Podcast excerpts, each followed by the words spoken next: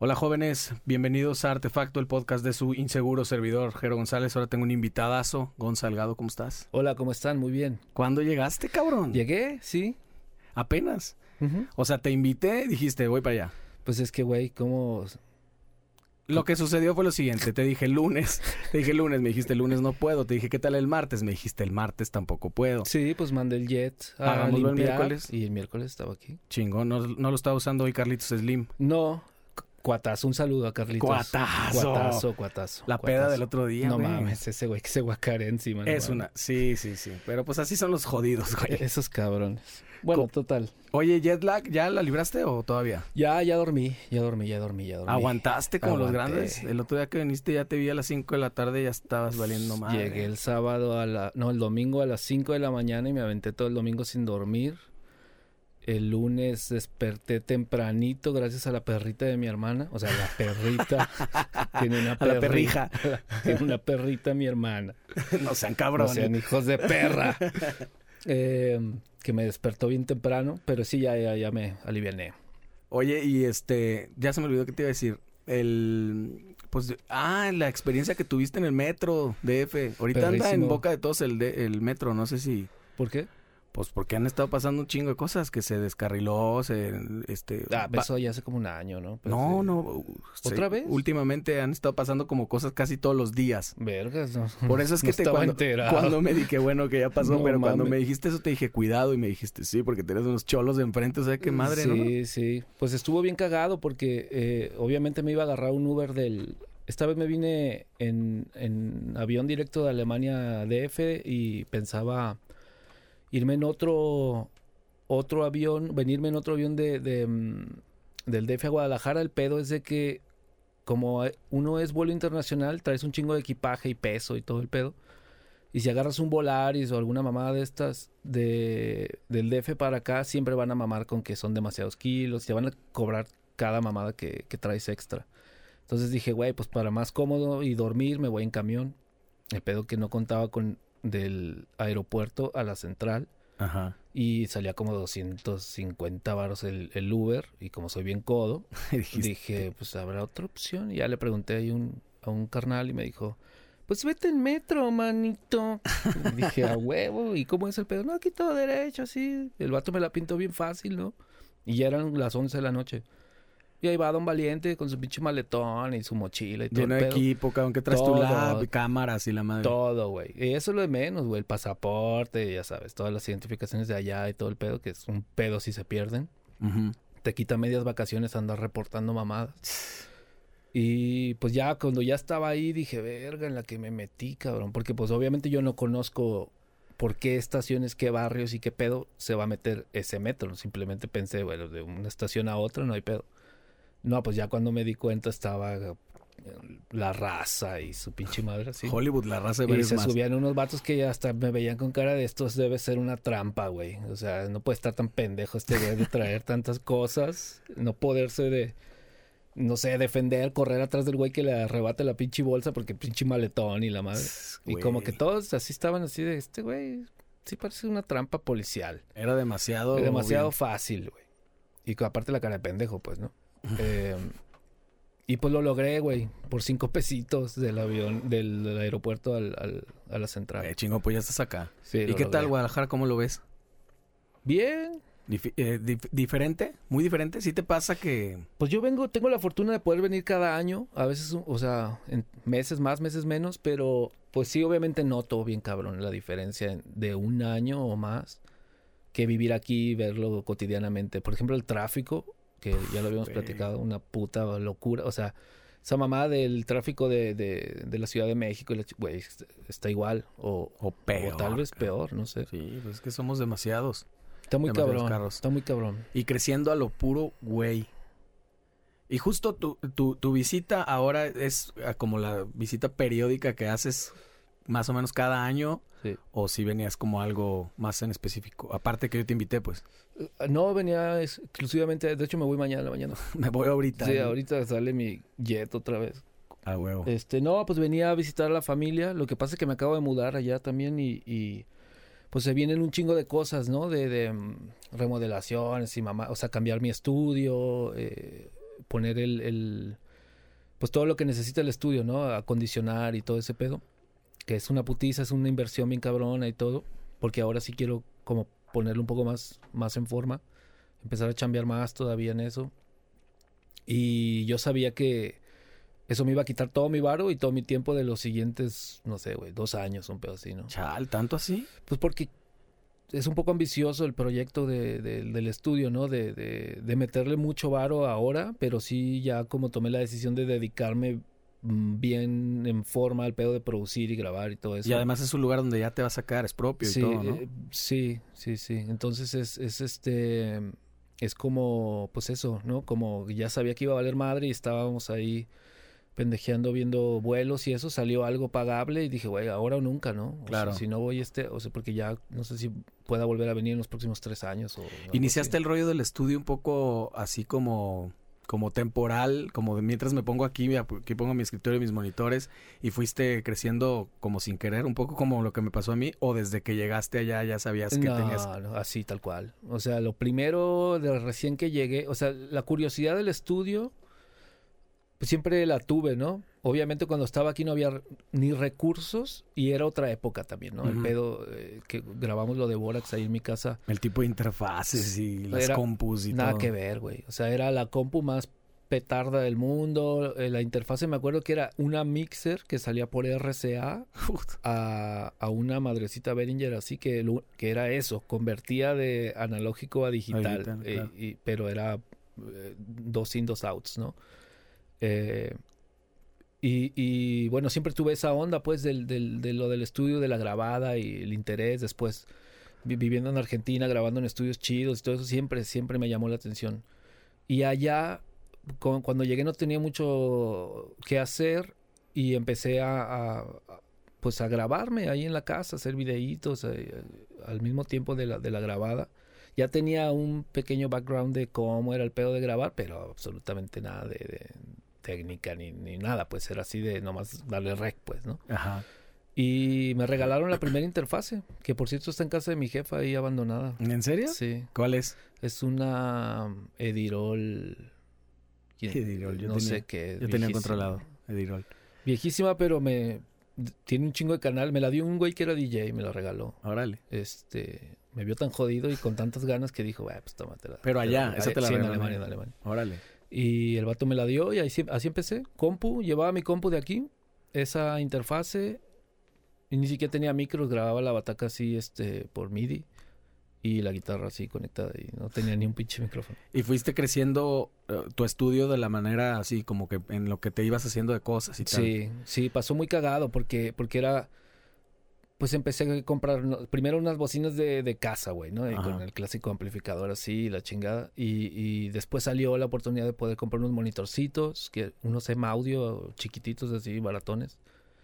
Y ¿Qué, qué año llegaste? ¿Qué año estamos hablando allá Alemania? 2000... ¿Qué fue, güey? Em, ¿10, 12? No, no, no, un poquito más. ¿Más para acá o más para allá? Más para acá, 18 sería. Ay, güey, ¿en serio? No sé, güey. Tengo, tengo casi ocho años allá. No, entonces mucho antes, ¿no? Debió haber sido matemáticas, valió como el 15, ponle. Pues ponle 14, 15, sí, algo así. Y bueno, eso fue en el primer cantón donde llegué, que no fue donde vivo ahora. O sea, no, no. Ahora vivo en Frankfurt desde hace siete años. Pero el primer año fue en otro lugar que se llama eh, que está en el norte. Y allí fue cuando empecé a hacer toda esa, esa, esa onda. Y ya en Frankfurt ya fue cuando empecé a comprar cosas, ¿no? De, de, de pues, un micro, esto, lo otro, y, y así, paulatinamente fue creciendo. Y luego fue cayendo chamba también. Eso bien loco, ¿no? De que ¿Y te, sorprendió ese pedo? Absolutamente, güey. O sea, absolutamente porque no era ni un estudio, ni sabía yo hacerlo bien, ni nada. Y de pronto alguien que me decía, ah, este, yo me quiero grabar una rola que tengo tocando la guitarra. Ah, güey, yo tengo un micro y, y una interfase, güey, ¿no? Cállate. Y de ahí salía otra cosa. Ah, me, vi el video de fulanito y yo quiero grabar esto. Ah, pues cállate. Y cobraba, güey, o sea, no sé, por, por cobrar algo. Pero ¿no? para ti un poco que pues estabas eh, ganando por aprender. Sí, por supuesto, y para mí era como loquísimo de decir, güey, qué loco, o sea, yo no puse ni, ni anuncio, ni, o sea, esto es como completamente mi hobby. Eh, obviamente a la par empecé a, a- a tocar y todo esto, a, a- a, pues hacer eh, lo que siempre hacía aquí. Y empezó a funcionar por sí mismo. Y e- empecé a reinvertir ese varo, ¿no? Que le cobraban, no sé, 50 euros acá, 100 euros allá. Y decía, ay, me voy a comprar este micro, este preamp, este... Eso es bien importante, la disciplina financiera en cuanto a tu estudio, porque pues es bien fácil hacer un varito y listo, me voy de vacaciones, ¿no? Claro. Pero como, como saber que todo, digo yo, como sabes, ya se me, se me ha vuelto también un vicio y, Sí. y está cabrón de Una que, adicción. de que, ajá, de que cualquier cosa ya estás pensando, estos miles de pesos significan esta madre y esta otro y, y además esto es el cuento de nunca acabar. Sí, sí, o sea, es- hay como rachas, ¿no? Como etapas. Yo siempre lo, lo- lo he visualizado así como que hay etapas de ese pedo de la grabación. Porque como que al principio, pues está uno más utilizando los recursos para experimentar y, y darse cuenta de qué hacen. Y, la y después uno empieza ya con el mame de necesito, güey. Ajá, O sea, ya claro. necesito un micro más chido. Necesito una interfase más chida, necesito unos monitores más chidos, necesito poner aquí paneles y, y- empieza el pedo de necesito, necesito, necesito. Ya tienes un chingo de cosas, pasa esa etapa que dura un rato y ya después te das cuenta de que realmente no necesitabas tanto, necesitabas más bien tiempo y aferre Exacto. y trabajar, pues básicamente, como en Mi- todo, güey. Mi armario este está lleno de, de todas esas cosas que ya no puse porque ya, ya vi que no las necesito en realidad. Sí, sí, sí. A todos nos pasa, yo creo. ese Y pedo. terminas vendiendo. Y ahorita como que lo planeaste bien cabrón este estudio, tipo de que dijiste, ahora sí, acústicamente va a ser así, va a estar por este lado. No fue tan accidentado. Pues es como la etapa 3, güey. O sea, la, eh, la primera fue empezar a juguetear solo, ¿no? La etapa 2 es que ya empezó a llegar gente, que ya había una especie de compromiso de, güey, tengo que mejorar porque ya no es mi pedo, ya no es mi videíto, mi grabación para mí. Ya alguien me está pagando poco, Pero me está pagando por algo que tiene que tener buenos resultados Sí, ya tiene que ser profesional. por decirlo de alguna manera, ¿no? Eh, y empiezas a meterle pues un poco más de varo, a investigar un chingo más, que, que, que realmente mejora el pedo del estudio, este, dónde, dónde realmente poner la, el varo, pues, porque eh, eso es bien importante, ¿no? Como no estar tirando el varo para todos lados y decir, ah, no, güey, ¿qué necesito para realmente sonar bien, no? O sea, y al final llegas a la conclusión, yo llegué a la conclusión de buen micro o micro medio pelo, pero que aguante, eh, un cable decente, eh, una interfase, o sea, un convertidor analógico digital lo mejor que puedas pagar y unos monitores y que el cuarto esté más o menos este acondicionado. Yo creo que con eso puedes hacer casi maravillas, pues, ¿no? Sí. Este, de ahí en más todo lo demás es como una especie de lujo extra, o sea, preamps y compresores y, Y se tiende un montón, seguramente has escuchado esto mucho, que como que te, seguro te preguntan cuál es el micro de todos propósitos, cuál es el, el micro, cuál es Sí. la interfaz, y quieren como todo preseteado, Ujú. ya dime qué tres cosas me compro para que suene bien, y siempre la pregunta por otro lado es, pues ¿qué quieres, güey? ¿Qué vas a grabar, no? Pues yo creo que se- eh, esa pinche pregunta de, de toda la vida es ¿cuál es el presupuesto, güey? Ah, sí, Porque, o sea, de que así de que se me vengan cosas a la mente de una que infalibles, po- por supuesto que las hay.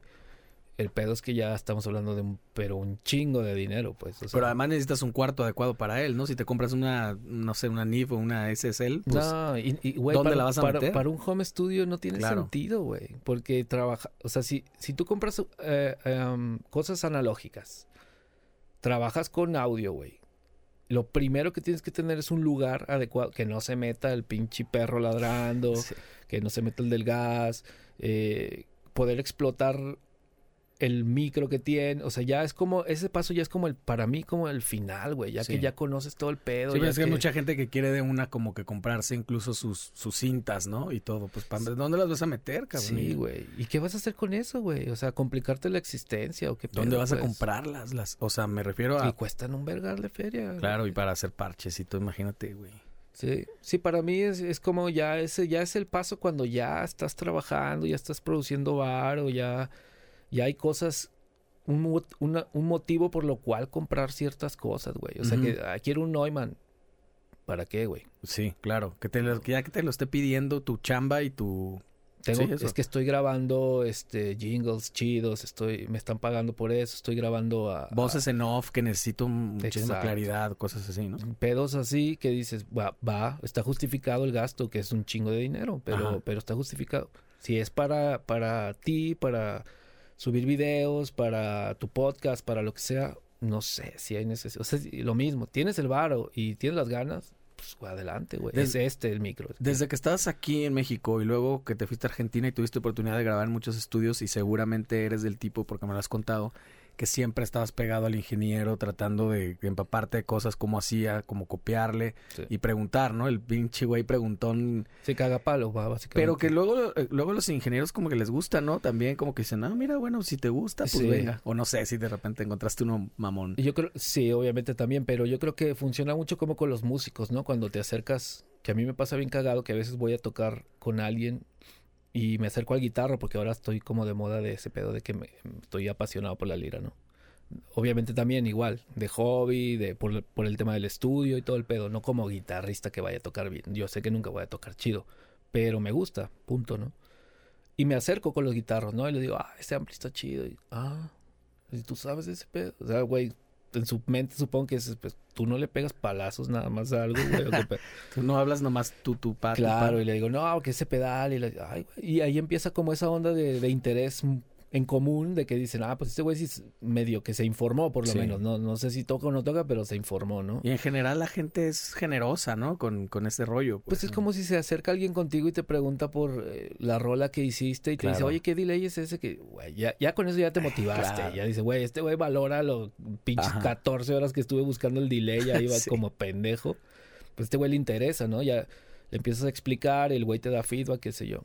Y Para- así fue, y así fue la, la manera. Así o sea, eso fue tu maestra, a, pues. a- a eso es a lo que voy con el pedo de, de que llegaba a las... O sea, era también medio impertinente a veces, ¿no? De que llegaba a pinche güey bien nervioso, de que teníamos que grabar todo en un día, la chinga, y yo todavía ahí haciéndole eh, preguntas de, este, no sé, güey, técnicas, y el vato Ajá. así de, güey, aguántame, ¿no? O sea, ahí en el, Ahorita en no. el break te- nos venimos a ver qué pedo, pero, pero, güey, déjame trabajar, ¿no? Sí.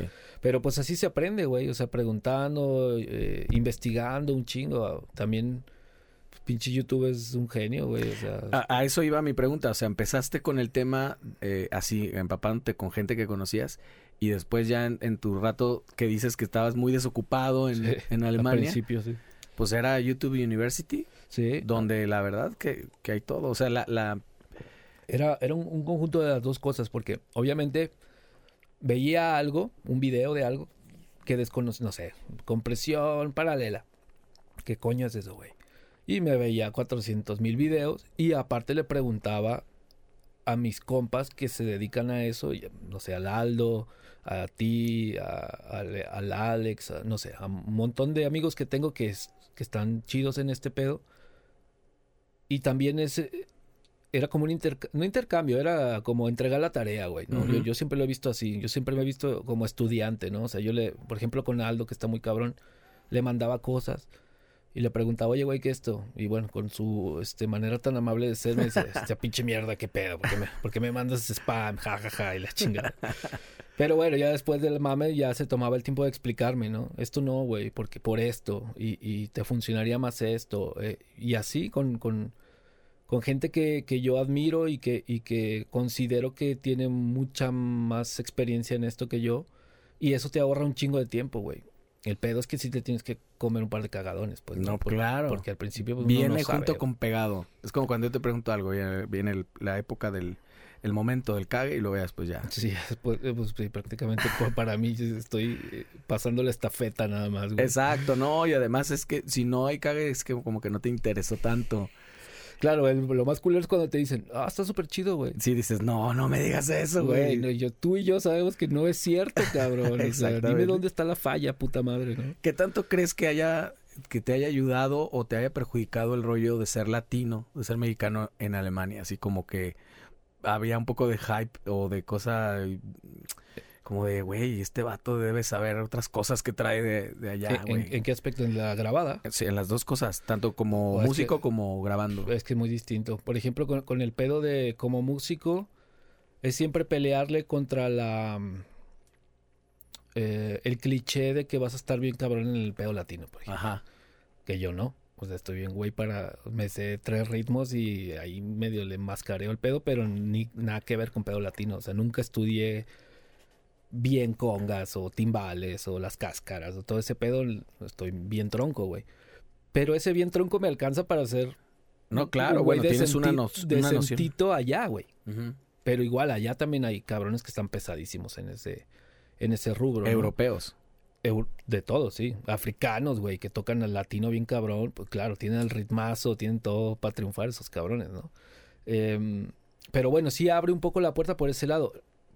Esa parte chida. La parte culera es de que te encasillan. O, o tienes que pelear mucho más para que no te quedes ahí en ese pedo de latino, toca latino. Y Ajá. nosotros hacemos indie rock. Y, y dices, yo también toco eso. Mm, Sí, pero, güey, déjame intentarlo para que veas que... Tú toca cumbia si quieres. Que- Exacto, es como, como que como que ya estás conceptualizado en ese pedo, pues, ¿no?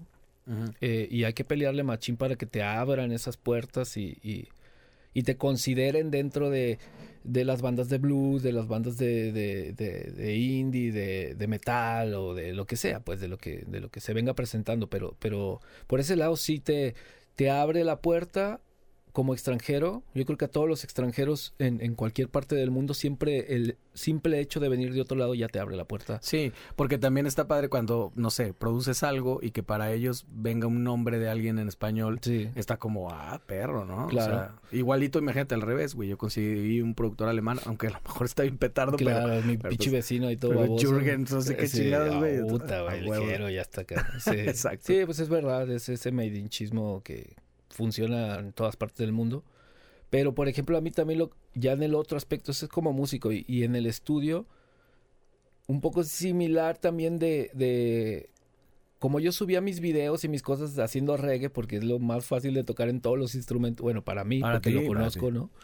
Eh, como que decía, ah, este huele allá ese pedo, ¿no? Y, y se me acercaba y se me sigue acercando gente de ese rubro, ¿no? De decir, ah, es que queremos grabar y queremos, y, y nos gustó esto que hiciste, que sé yo. Y también, igual, pelearla por el lado de una banda de rock and roll que dice, ah, yo produzco.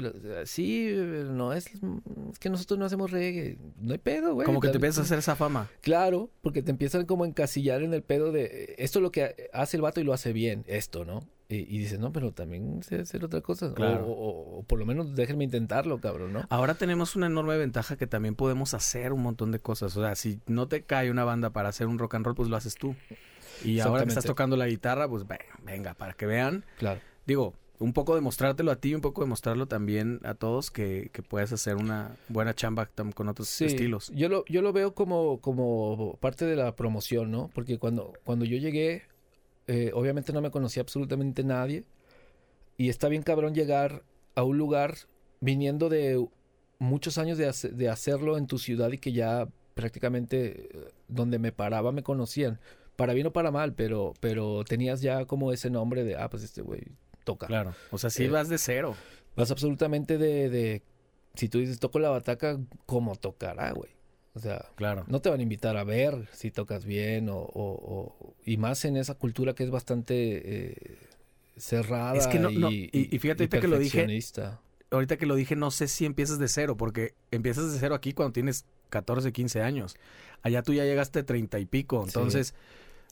Pues algo tiene que traer este güey. A ver, ¿Quién- ¿no? Sí, no, porque también ay, cabrón, o sea, yo me he topado con tanta mamada ya que, que dices, o sea, el güey lo escuchas hablar y dices, wow, pues este vato sabe qué pedo. Pero pues no, nomás se vio los videos, güey, porque no toca, o, o no canta, o, o no graba, o qué sé yo. Eh, no se sabe, nunca... eh, este pedo de la música es, eh, sí está chido todo tu pinche background y tus papeles y todo el pedo, pero toca, güey. Sí, claro. y ahí, es donde nos vemos, güey. Y ahí es donde se tiene que ver todos los años o no años. o Exactamente. si es verdad o no, claro. Si le metiste ganas o no, estás solo, tú el instrumento, o sea, esa es la prueba de fuego, Es la hora güey, de la es el pinche American Idol ahí. Claro. Todos viéndote así, a ver, si es cierto que... ¿Hay muchos extranjeros donde vives tú? ¿Frankfurt? Sí, puterísimo. O sea, de todos lados Yo- del mundo. Es la ciudad que tiene más este extranjeros en Alemania, me parece. O sea, tú, no solamente para el tema musical, pues si tú vas a un festival o algo, están desfilando gente de todas las Sí, nacionalidades. Sí, sí, sí. Bueno, a mí me ha tocado tocar con gente, o sea, cosas súper locochonas, güey. Como, por ejemplo, toqué hace poco, bueno, sigo tocando de vez en cuando con, un- con unos kurdos, de kurde, no, no sé, kurdos, con, pero con su música tradicional, güey, de ellos. No, Entonces mames. yo la primera vez que llego, me, me habla un güey que era mi amigo, era mi contacto, y me dice, güey, vamos a tocar en tal lado, ¿quieres venir? A huevo, sí. ¿Qué vamos a hacer? No, pues acá tú vente, güey. Estándares. Ahí- ahí vemos. Sí, estándares. pues llego y ¿qué me llevo? No, pues tráete la tarolita y el cajón y un platito. Eh, llegué con mi microset y la chingada. Bueno, ¿cómo están? Mucho gusto y la chingada. Y empiezan 9.24 avos, yo no sé qué verga estaban tocando, güey. Y yo así, ¿qué putas están? Y ellos como si nada, güey. Así como, como si nosotros estuviéramos de...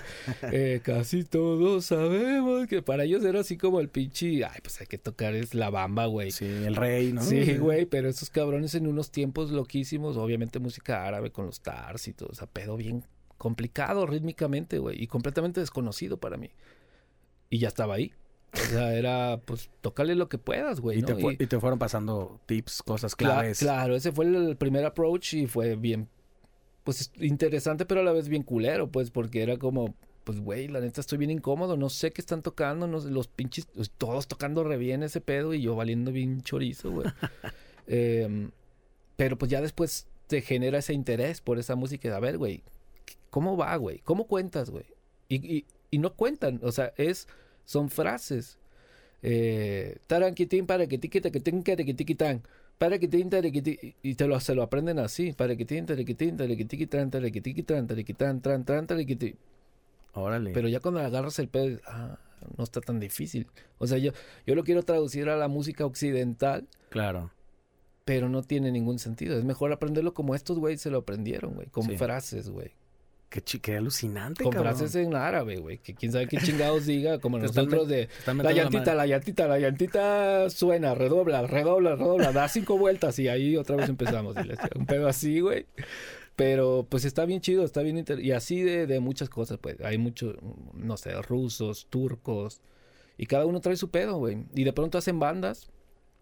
Que no sé, yo en la Bataca de México, el bajero hindú, el otro güey acá, y de pronto, no sé, güey, está bien, bien perro, porque de pronto el, el bajero dice, ah, eso se parece a una rola este que tradicional de nosotros que va así, y luego, y, y yo acá en reggae, y el otro güey, no sé, y, y dices, wow, suena, Qué chingón. Pues así es como, loco, como avanza la música, ¿no? Sí, o sea, hacer sí. combos internacionales. Tú eh, me contabas que, que eh, estás produciendo una banda de latinos en, en Alemania. Los Maquia. Saludos, muchachos. Son de muchos lados, mexicanos. cubanos, alemanes, eh, mexicanos. Sí. Y que les va cabrón, me dices, ¿no? Sí, les va muy bien. Tienen ya, pues ya casi 10 años, yo creo, De original. de música de ellos, sí. Sí, sí. ¿Y qué, ¿Y qué tal la experiencia ahí con ellos, con tantas... O sea, que converjan todo el mundo en Alemania, Pues, viniendo de otros lados. Sí, esa banda en específico, bueno, es que es una larga historia, pero eh, el bajista es muy compa mío, eh, el, Toñito, le mando un saludo. ¿Eres mexicano? Él es mexicano de Chiapas. El guitarrista también es de Chiapas, eh, el Eric. Em, su, su chava es saxofonista, ella, ella es de Alemania. El cantante es cubano, el acere. Em, el bataco alemán y los meta- un trompetista español y los otros metales creo que son alemanes también. ¿Qué tal? Eh, la verdad que bastante fluido para hacer tanta pinche mezcla de, de tanto pedo. Pero pues, sí es, es a veces complicado para ellos. Yo, o sea, yo empecé a tocar con ellos cuando yo recién llegué a Frankfurt, que me invitó Toño a tocar con ellos y todo. Y ya, ahora ya estoy eh, por fuera tratando de hacer un poco más música con ellos. Pero es, es, eh, es interesante ver cómo chocan a veces las la cultura latina y la cultura alemana en cuestión desde compositiva hasta, hasta de, de cómo, cómo ven las cosas en, en, en cuestión de, de, de marketing o de, o de, o de, de estrategia. de estrategia y de todo, güey, porque los alemanes son así como vamos a planificar todo el pedo hacia el chingadazo y, y los otros cabrones son, son como de pues ahí Sí, vamos lo que sea. viendo y la. Ahí viendo ¿no? vemos. Sí, exactamente. Pero al final funciona, pues, ¿no? Y, y, y, y a la gente le gusta ese pedo, ¿no? Nada más. Ahora lo que se intenta es como dar el siguiente paso a sonar un poco más. ¿Y cómo es la movida ahí para las bandas de original? ¿Existen foros? ¿La gente es ávida de escuchar cosas nuevas? Sí, sí. es- e- eso está bien chingón. Eh, y que no es, no es único de, de, de Alemania o de Europa. En Argentina también es así. Como, como que la gente sale a ver bandas, güey. O sea, a ver bandas que no conoce. O sea, en su fin de semana le dedican el sábado a ver qué onda. Sí, o sea, es como hay lugares que ya están establecidos como uh, lugares de, de, donde siempre cada fin de semana hay toquín o entre semana y la gente va ahí al lugar a ver qué se encuentra. Puede encontrar una banda que le lata y después empezarla a seguir y qué sé yo. Está como esa apertura, ¿no? Qué De- chingón. de- sí, está perrísimo, güey. Es que, que yo no entiendo por qué no pasa eso aquí, güey. O Sí. sea, es, es como... No me lo explico. Es un tema aquí, la, cu- la cultura musical en general. Es, sí, es como un poco, como cuando ya está muy digerido, ya entonces ya la, la mayoría de la gente, no digo toda la gente, pero la mayoría sí, como que le da huevita. Yo, yo asumo eso, como que pienso que, que no les gusta como pensarlo, que mo- más bien ya Mm. dime si está chido, o que me diga la mayoría de la gente que sí está Sí. chido, entonces quiere decir que sí. Pero es como raro porque, eh, por ejemplo, yo leo, ¿no? Estoy ahí de pronto, casi no entro a, a Facebook, pero cuando entro veo de pronto así comentarios de eh, no hay apoyo, la clásica de hace pinches 30 años de no hay apoyo y la chingada. Hacen falta foros. Ya es, una- es como una lista de sí, 10 frases que están ahí toda la vida. ¿no? Toda la vida. Pero al mismo tiempo te preguntas, güey, ¿y ¿cuándo fue la última vez que tú fuiste a ver bandas? ¿Pagaste por ir a ver una banda, güey? Pues no, no. O sea, están. Quieren que la gente vaya a ver sus proyectos y sus bandas y sus pedos, pero ellos tampoco van a apoyar, pues. Sí.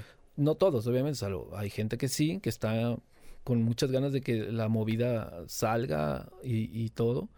Pero. Pero pues es, es como, güey, es, es ilógico, güey. Estás pidiendo algo que tú no das. Claro. ¿Qué pedo? Y, y otra cosa que se me hace bien loca es por qué no piensan en salir de aquí también, güey. ¿no? O sea, es como, como muy localista siempre el pedo de, de, eh, tenemos la banda y no y no y, y queremos sí, Guadalajara puedes tocar un mes y ya se te acabaron los lugares Sí. y la gente, güey, porque siempre van a ir los mismos, obviamente, güey. Claro. Eh, vete a Aguascalientes, vete a Querétaro, vete al DF, vete a, no sé, al norte, güey, ármate una pinche gira con una banda de allá y luego la de allá te la traes para acá y qué sé yo, hacer como ese, esa, esa juntada de, de, de movida de, de cosas y busca afuera, güey, también. Obviamente, económicamente a veces no es tan rentable, ¿no? Sí. Porque hay que invertir varo en, no sé, rentar una camioneta, no, no sé, en salir. Como que la era, la era un poco de las redes sociales, que está increíble, está poca madre, nos, Sí. nos acerca un montón, pero a veces como que pensamos que ya se va a suplir completamente el tema de estar buscando y de salir y de hacer estas cosas que se hacían mucho en los noventas, en los ochentas. Es que es tocar, güey. O sea, está chido grabar, está chido eh, ponerte en Spotify, hacer todo este pedo, está chingón. Pero no es todo. Pero eso no te va a pagar. Eso no te va a comprar ni las cuerdas de la pinche guitarra, güey. Claro, para Por- empezar. Porque a donde está el varo, a mi entender, es en tocar, güey. Claro. En, en- en- en tocar y si eres independiente como todos, vender tu propio eh, merchandising de mano a mano, güey. Claro. O sea, vas a un toquín y vendes 10 playeras o 5 y, y, qué sé yo, 4 discos o USBs o lo que sea. Más, la, más las tablas que ganas, o sea, la experiencia ahí no hay mucho atajo, o sea, de tener cinco años tocando, o sea, on the road, eso es realmente, Sí. No sé, no sé, no lo puedes, eso, no hay atajo. y ahí es donde surgen las oportunidades más grandes, güey, ¿no? Por ejemplo, si tú estás toque y toque, que hay muchos ejemplos de bandas eh, de Guadalajara que fue, fue así, no sé, los, los, este, eh, los afro, y estaban en todos lados. Y ese estar en todos lados es, primero, que tu nombre esté en todos lados todo el tiempo. Antes pre-redes sociales, ¿no? Y en segunda empiezas a conectar con, con otras bandas que tienen otras cosas que te van a invitar. O sea, es- estás en la movida, güey. Estar en internet no es estar en la movida. güey. Claro, claro. Es, Es- una herramienta. Son likes y los likes no dan dinero y no dan giras y no dan prestigio y no dan nada. Y, que- y también es- quién sabe qué tan real sea, pues, porque cualquiera te puede dar un like. Es efímero, güey. Es, es muy loco porque está chido, o sea, está chido tener 4000 likes. Pero yo quiero ver esos 4000 güeyes en, tu- en el siguiente tocada que Claro. tengas, güey.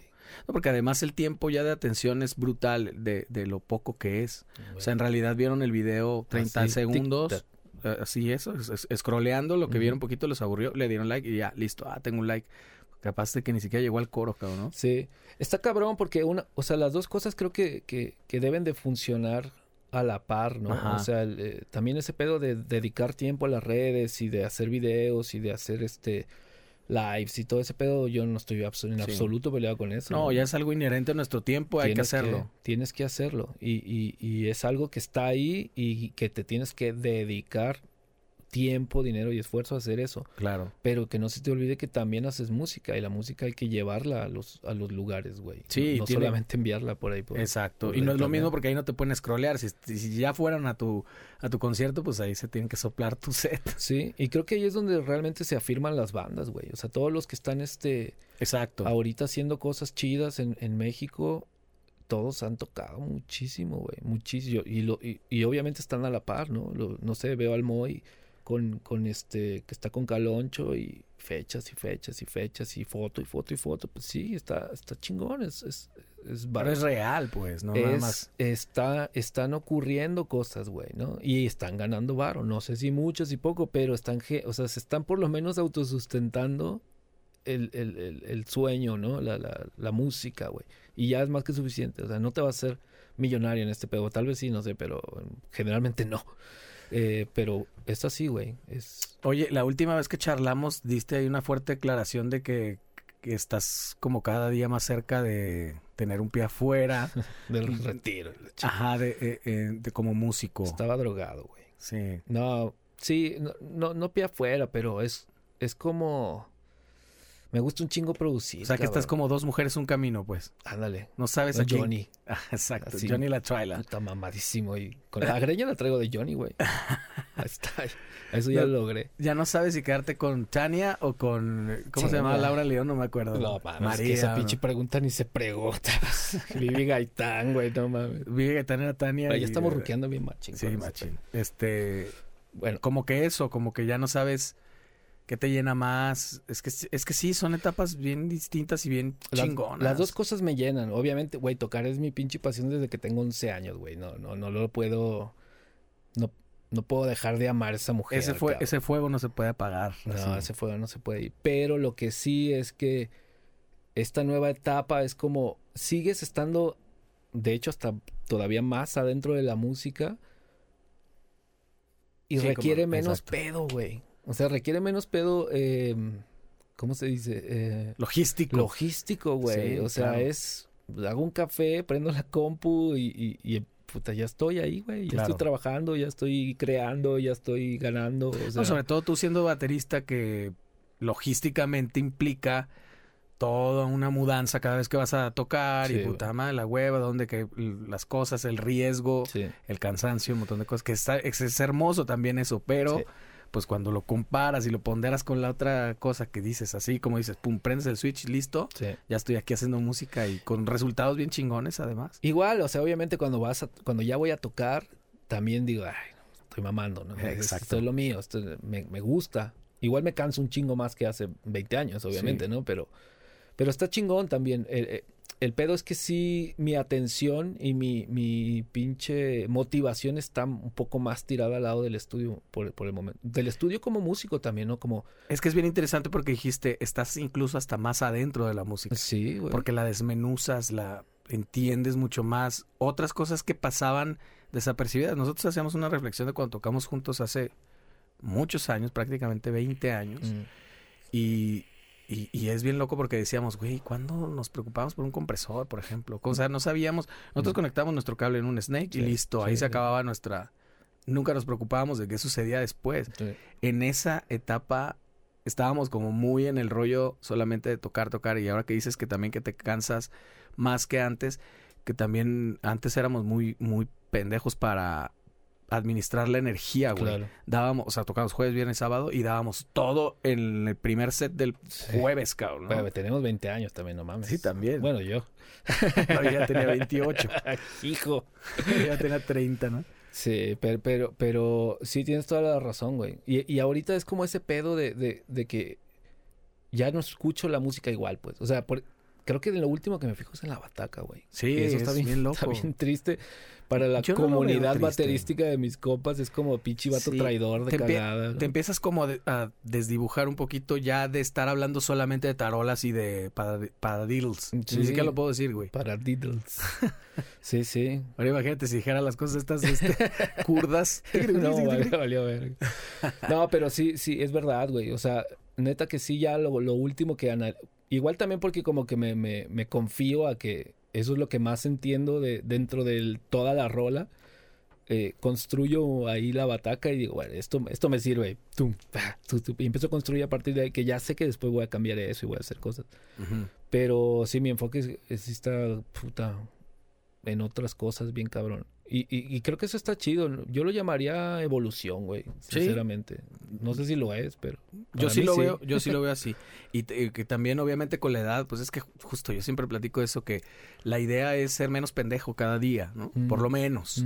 Y ya el día que, que Diosito te llame, pues diga, bueno, no está tan algo aprendió, ¿no? Y Claro. hacer cada vez menos pendejadas y justo eso, como administrar pues eso, los tiempos, tu energía en cuanto a los shows, en cuanto a eso, digo, ahorita que yo sigo tocando con mi hermano, es brutal la diferencia de, de que antes eso, güey, o sea, entregábamos todo desde el principio, no, no que no nos entreguemos al show ahora, pero sí sabes, ok, vengo por cinco horas, güey, Mm. tranquis, ¿no? Sí, de lo que voy a ir. empezar casi en pantuflas y con pijama, güey, porque ya sabes lo que se viene, güey. Exacto, poco a poco y sobre todo no desaprovechar los tiempos. ¿Tú te acuerdas antes cuando empezamos a hacer eventos? Tocábamos tres horas y estábamos ocho ahí. Sí, o sea, sí, porque sí, ahorita, ahorita ahí estábamos Sí. de que te destapas otra chela y cotorreando Sí, y tal. sí, sí. Que sí se puede cotorrear, pero también, güey, vas a otra cosa. Sí, y creo que vas más enfocado también. O sea, sale mejor el resultado porque, porque ya tienes como un pequeño plan de qué chingados vas a y por qué lo vas a hacer. Y al final terminas eh, menos cansado y sonando mejor. Que eh, eso lo quería decir ahora, que, que esta, esta madre del estudio y de, de, de producir y todo eso, creo que te hace también mejor bataco, güey. Sí, sin porque, duda, claro. porque entiendes más la música. Dices, ah, mira, güey. Ahí en vez de yo estar reventando la rola, no, no revienta ahí, güey. Revienta acá, güey. Empiezas como, como a, a tocar mejor el instrumento. Creo que te vuelve mucho mejor bataco eso, porque Sí. ya entiendes la música. Pues ya mucho no- mejor músico, yo creo, porque Sí. estás, eso, como tocando en función a la canción. Mm. ¿Para qué es? ¿De qué manera la puedo hacer mejor? Y no nada más estar pensando en tu redoble, en tu Sí. cosa, en, en brillar todo el tiempo. Y cagadamente es un poco culero porque ya, ya no disfrutas tanto el tocar porque ya estás bien atento de un chingo de cosas, güey.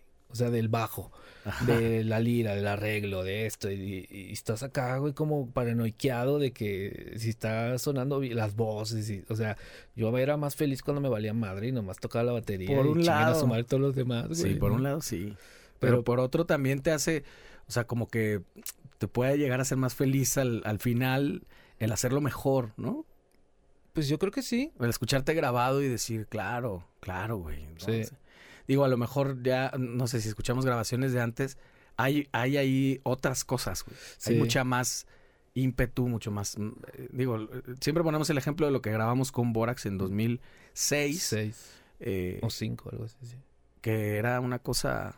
Artesanal, le vamos a decir. Sí, com- completamente. Digo, ya, ya nos tocó, digamos, la época digital, pero... No, qué chinga. Bueno, sí, porque sea, por ya está definición era digital. digital, pero, pero súper rudimentario. Pero es que las güey. interfaces simplemente no había de, ni- de nivel, de algún nivel. O sea, sí, había, pero tenías que gastar muchísimo dinero. O sea, algo de realmente de home studio. No, Como que, ¿no te parece que ahora se, se puede empezar a desdibujar un poco la línea entre el home studio y el estudio?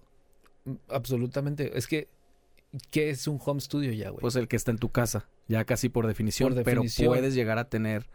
Hay, güey, hay un chingo de, de material que ha llegado a, a- a lo más alto de los charts que fue grabado en, en la casa del, del, en este caso, cantante o productor, o sea, en, en el cuarto, güey, al lado de la cama y la chingada, porque ya están tan cabronas las cosas. O sea, si te pones a pensar realmente qué necesitas para que suene cabrón una canción de pop moderna, casi todo son samples. Sí. Y Desde batacas, desde, desde bajo, cinte, o sea, todo está en the box, todo. Y sonando súper cabrón. ¿Qué necesitas? Un, un o una buena cantante y se acabó el pedo, güey. Y mucha gente, por ejemplo, no sé, que yo sigo a muchísimos artistas como Pedro Aznar, como, Mm. como Fito Páez. Bueno, que están haciendo, o sea, hacen sus transmisiones y ves su estudio ahí, están en su casa con su gato pasando así Sí, todo. sí, sí. Y los güeyes demean ahí y luego se van a un estudio, pero un poquito más porque ya lo ven de esa forma, porque en realidad podrían terminar el disco ahí, Pero cagado de pero risa. pero hay que irse a Los Ángeles para terminarlo. Ya son deals. O sea, ya es más por el lado de, de si me lo va a pagar de todos modos la disquera, pues Exacto. Yo, yo me voy. Y, y creo que es más por la hueva de hacerlo ellos mismos y que lo haga alguien más. güey. Sí. Y, o echarle la culpa a alguien más si no sale bien, güey. ¿no? Sí, y bueno, y si ya están en Los Ángeles, pues ya de una vez se traen al bataco este, Sí, ya todo. O me voy a dar una vueltita ahí a Hollywood a ver qué pedo, qué sé yo. La, la neta es que creo que va más por ahí. O sea, no hay pretexto de, de necesito ir a un estudio para que este pedo quede bien, pero no lo no creo. Yo no lo creo. O sea, yo he escuchado cosas hechas en casa que dices, es que esto está en otro nivel, güey. Está bien cabrón. Eso sí, super micro, super interfaces, super plugins, todo ese pedo. Y saber que alguien que está Sobre cabrón todo en eso. saber utilizarlo, ¿no? Sobre todo eso, porque comprarlo solamente no te da... Pero, pero ahora, por ejemplo, eso de, no, un preamp y la ching... Sí, sí, está chingón, te va a hacer el paro, si lo sabes usar, pero realmente, sí que digas, uy, qué falta hace, no sé, un- los de Universal Audio que los traen ya este por default ahí en el, en, en el DSP, ya suena bien parecido a un, a un, eh, preamp de tubes, de, de, de tubos, güey, de, de bulbos. Sí, se está acercando O cada sea, vez más. Güey, ya no pongas paros, güey. O sea, si no quedó chido, no es porque no pudiste pagar un estudio, porque es porque no valimos verga. Claro. Punto, ya. Se acabó la discusión, güey. O sea, pero, pero ya no hay esa, esa. Para mí no, pues. Siguen los estudios chingos. Pero yo creo que el pedo del estudio es la, la vibra y el, el momento, güey, ¿no? Que estás como en otro, en otro mood de decir, güey, estoy grabando en, no sé, yo cuando estaba grabando en Romaphonic, ah, Rom- Romaphonic, por ejemplo, en, en el estudio del Circo Beat de, de Fito Páez, era como el lugar te impone, güey.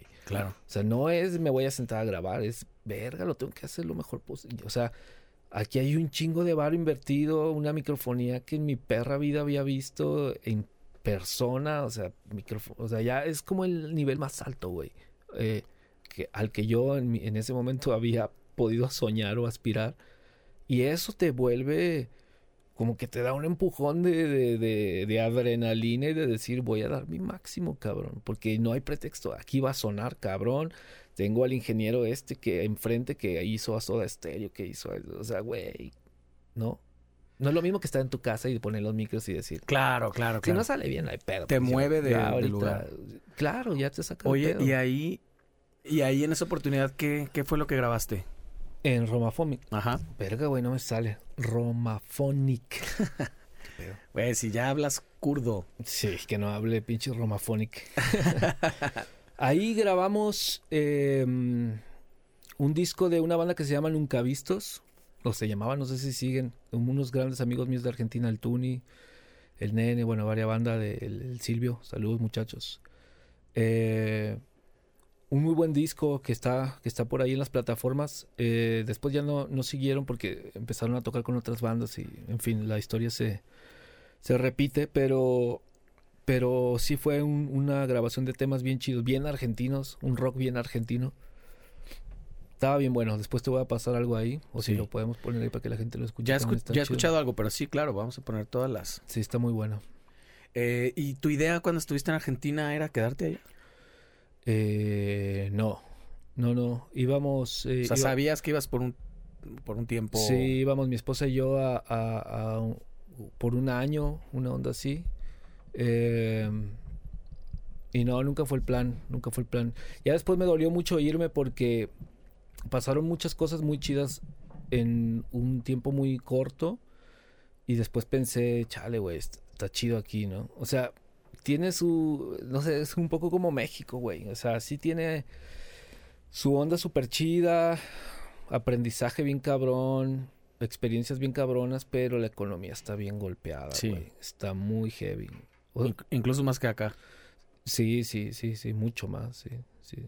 Es, es, es muy loco eso, güey, porque yo me acuerdo de, de que llegaba a los toquines y así, la gente, güey, con pinches bajos, no sé, Fender setenta y tantos y amplis bien ver, o sea, siempre súper preocupados por su sonido y su, su instrumento, batacones y todo, y dices, güey, ¿de dónde sacan el varo para comprar esto, güey? Pues como que la prioridad es tener eso antes que otra cosa, ¿no? Absolutamente, güey. Son, son muy, muy dedicados, güey. Yo creo que tiene O que ver mucho lo que, lo que decíamos de la cultura musical. Eh, me refiero, y, y es bien amplio, ¿eh? Porque desde la cultura musical en el, en el sentido de que acá la gente yo siento que no está muy acostumbrada a pagarlo, no lo valoran la, la, de la manera como es valorado en otros lados. Sí. Es decir, ¿cómo que 50 pesos de cover? Pues, ¿qué, qué hacen o qué chinga, güey? O sea, Claro. calcúlate. Pero sí le dan 20 al pinche Ah, sin- güey de la sin- calle que sin les cuida el pedos. carro, y se pueden gastar 700 pesos en una salida al cine. Claro. Cuando, o sea, cada quien hace su chamba, todo bien, pues, pero, pero digamos, acá está una banda donde se están transportando cinco güeyes, donde están invirtiendo en sí. cada una de sus cosas. Pues es cultural, güey. O sea, es, es, es ilógico que vayas y, y te compres cualquier mamada que te, que te compres, tenis, camisetas, cha- chamarras o lo que sea, y, y te dé, güey, que andes metido en el pedo de la música, del, del, de las bandas, y te dé hueva pagar, güey. Te dé hueva pagar 50 baros por ver a- y, y siempre le vas a hablar. Ajá. Oye, güey, vas a tocar acá. Ah, sí, este, saca unas entradas y la chinga. Al final, ¿qué pedo, güey? O sea, Oye, ¿de dónde platicaba, va a salir se varo? platicaba eso ayer con Álvaro, que, que cómo te salen amigos con eso, güey, cuando vas a tocar con alguien. Puta madre, güey. Siempre que abríamos a Pericos o alguna cosa así, era, Sí. de, ¿te acuerdas de mí? Íbamos en la primaria. y la Claro, chica, güey. cabrón, Yo, no era, tengo yo boletos. era el güey". primo del novio de tu hermana, güey. Acuérdate que una vez nos dimos la mano y la chingada. Ajá. Sí, sí. Omitir intro, no tengo boletos, güey. Sí, sí. Ah, bueno, bye. Sí, está bien cabrón, güey. Está bien, no sé, güey. A mí se me hace a veces muy, muy ilógico. Obviamente lo entiendo porque, pues, güey, yo estuve aquí, viví aquí hasta mis 30 años y sé cómo está el pedo y, y hice lo mismo y todo. Pero al momento de salir de acá y darte cuenta de cómo funciona, que esa es la pinche palabra clave, güey. Funciona en otros lugares. Porque acá no funciona, seamos sinceros. O sea, es. Puedes tener tu banda y sonar bien y, y todo, que es difícil, pero. Ajá. pero y aún así no, no te garantiza en absoluto que llegues a algo, cabrón. O Sí. sea, porque sí hay una industria, sí hay una movida, güey. Sí hay eh, foros. yo, yo siempre he estado peleado con esas pinches frases tapatías de, de falta más acá. No, No, sí- falta sí que te había. pongas a ensayar, güey. Claro. Y que te pon que pagues un manager, güey. Que pagues un productor. O sea, si vas a poner un negocio, güey. Unas pinches alitas. Tienes que invertir. na- nadie te va a poner las alitas y después vas a ganar feria, güey. Sí. O sea, tienes que invertir en el put tiempo, dinero y esfuerzo. En buscar el local que esté bien ubicado, en el proveedor, en la pinche salsa, en los permisos. Y después de que haces todo ese pinche pedo, ya vas a empezar a abrir, a que llegue gente y deje feria ahí y empiezas a recuperar y después a ganar. Este pedo no es diferente, güey. Claro, claro. Este pedo es lo mismo. Y eventualmente trabajarás solo. Y ya la gente buscará eso por, la tra- por el trabajo previo que hiciste, ¿no? O sea, como que a veces queremos empezar al revés. No es muy difícil de entender, güey. No, No, es muy difícil de entender. O sea, cabrón, es un negocio. La música es un negocio. Desgraciadamente, en muchas de sus facetas se queda como negocio para ciertas personas más que para el artista Claro. o el compositor o lo que sea, el intérprete.